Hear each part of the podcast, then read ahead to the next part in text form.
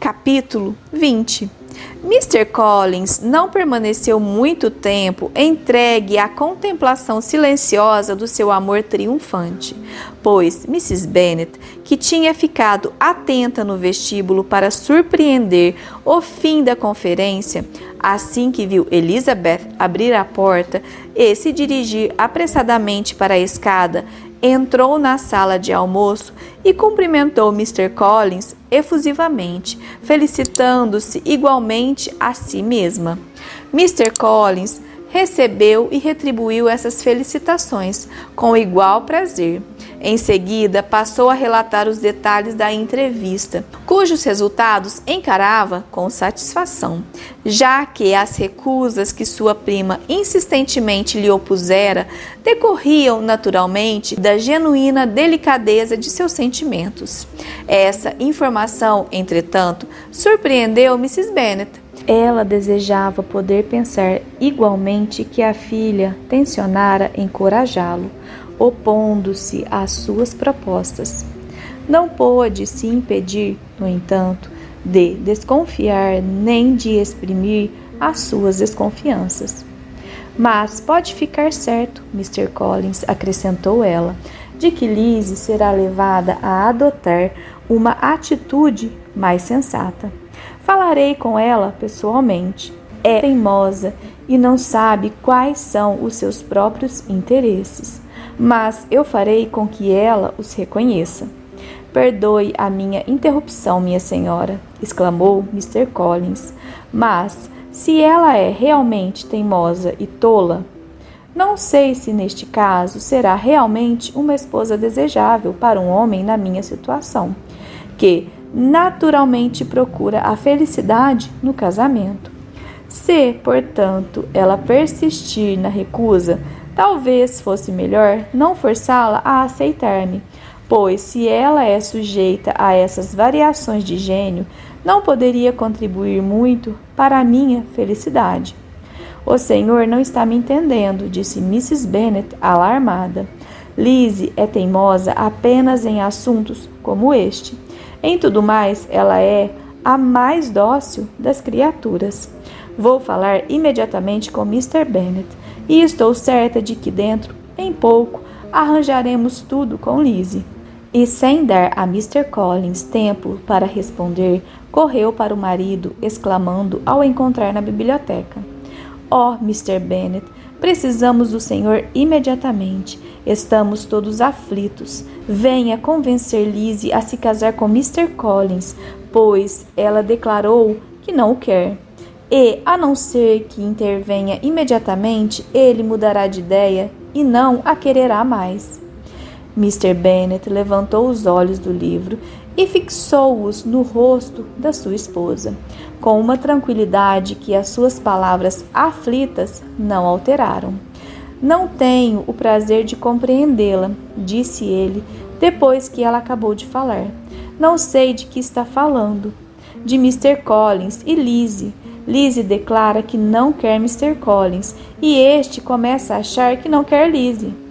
Que é que eu poderei fazer? A situação parece irremediável. Fale com Lizzie pessoalmente.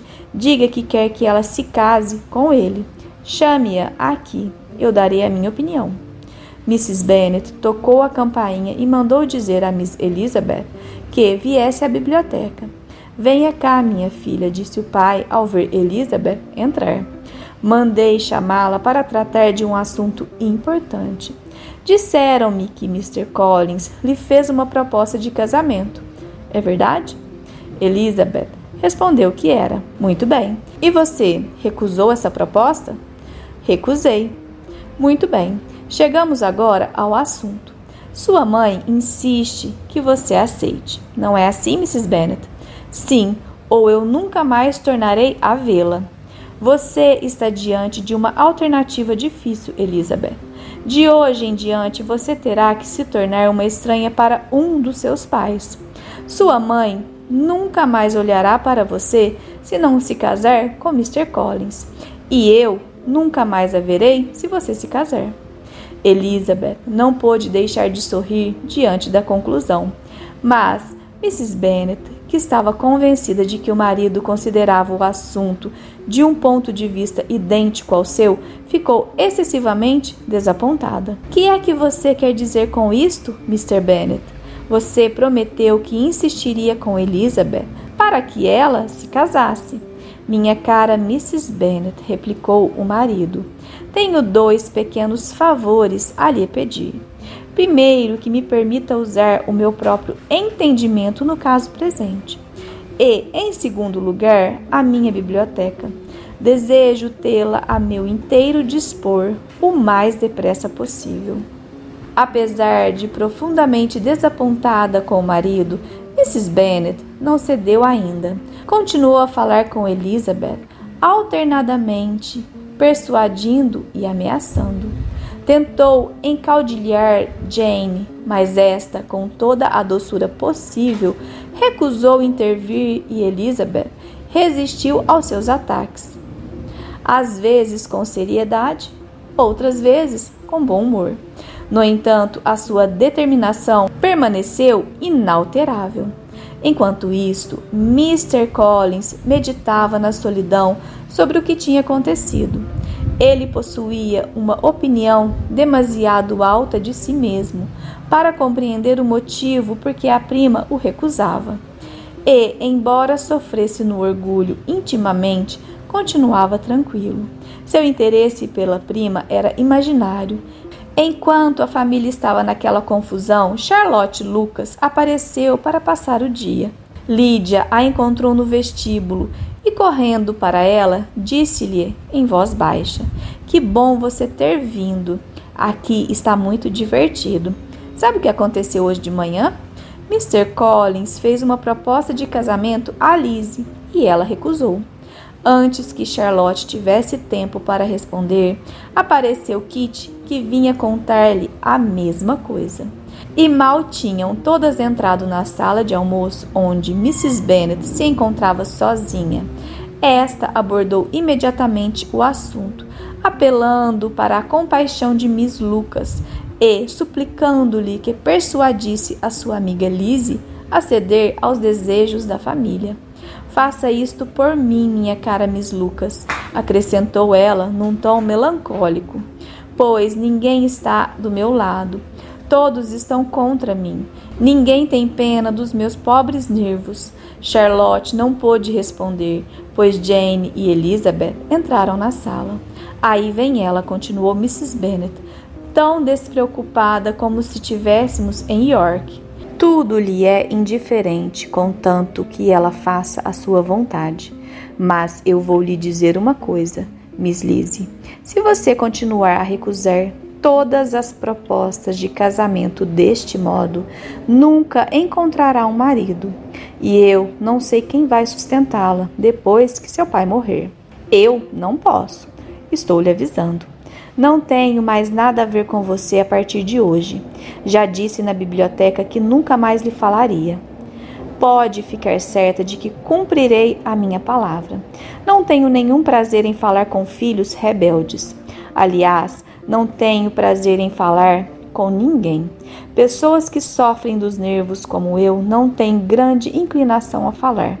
Ninguém pode saber o que eu sofro, mas é sempre assim. Quem não se queixa não encontra compaixão. Suas filhas ouviram em silêncio, compreendendo que qualquer tentativa para trazê-la à razão só serviria para irritá-la ainda mais. Mrs. Bennet continuou, pois, a falar sem interrupção até a chegada de Mr. Collins, que entrou na sala com um ar mais grave do que de costume. Ao vê-lo, Mrs. Bennet se virou para as meninas. Agora insisto que todas calem a boca. Deixem Mr. Collins conversar um pouco comigo. Elizabeth saiu silenciosamente da sala. Jane e Kit a acompanharam, mas Lídia ficou onde estava, resolvida a ouvir tudo o que pudesse. E Charlotte, detida a princípio pelas poucas perguntas amáveis que lhe dirigiu Mr. Collins a respeito da sua família, e em seguida, movida por um pouco de curiosidade, contentou-se em ir até a janela e fingir que não estava ouvindo.